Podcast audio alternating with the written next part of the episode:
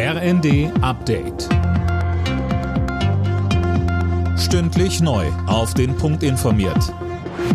Ich bin Daniel Stuckenberg.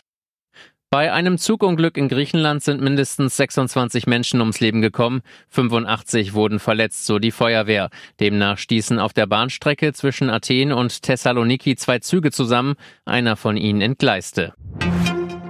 Wer am Freitag mit den Öffis fahren will, muss sich möglicherweise eine Alternative suchen. Die Gewerkschaft Verdi will in sechs Bundesländern den ÖPNV bestreiken um im Tarifstreit des öffentlichen Dienstes den Druck zu erhöhen. Betroffen sind Baden-Württemberg, Hessen, Niedersachsen, NRW, Rheinland-Pfalz und Sachsen.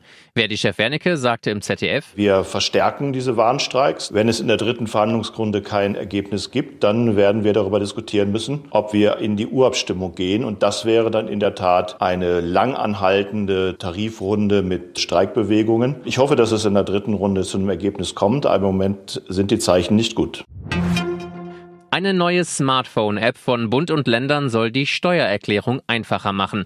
Fabian Hoffmann, was kann denn mein Elster Plus? Zum Beispiel können Rechnungen und andere Belege per Handy eingescannt und weiterverwendet werden, etwa für den Nachweis von Werbungskosten, so das Bundesfinanzministerium. Die neue App kann demnach auch direkt mit einem bestehenden Benutzerkonto im Portal für die elektronische Steuererklärung Elster verknüpft werden. Mein Elster Plus soll ein wichtiger Schritt in Richtung voll digitale Steuererklärung sein, meint Finanzminister Lindner.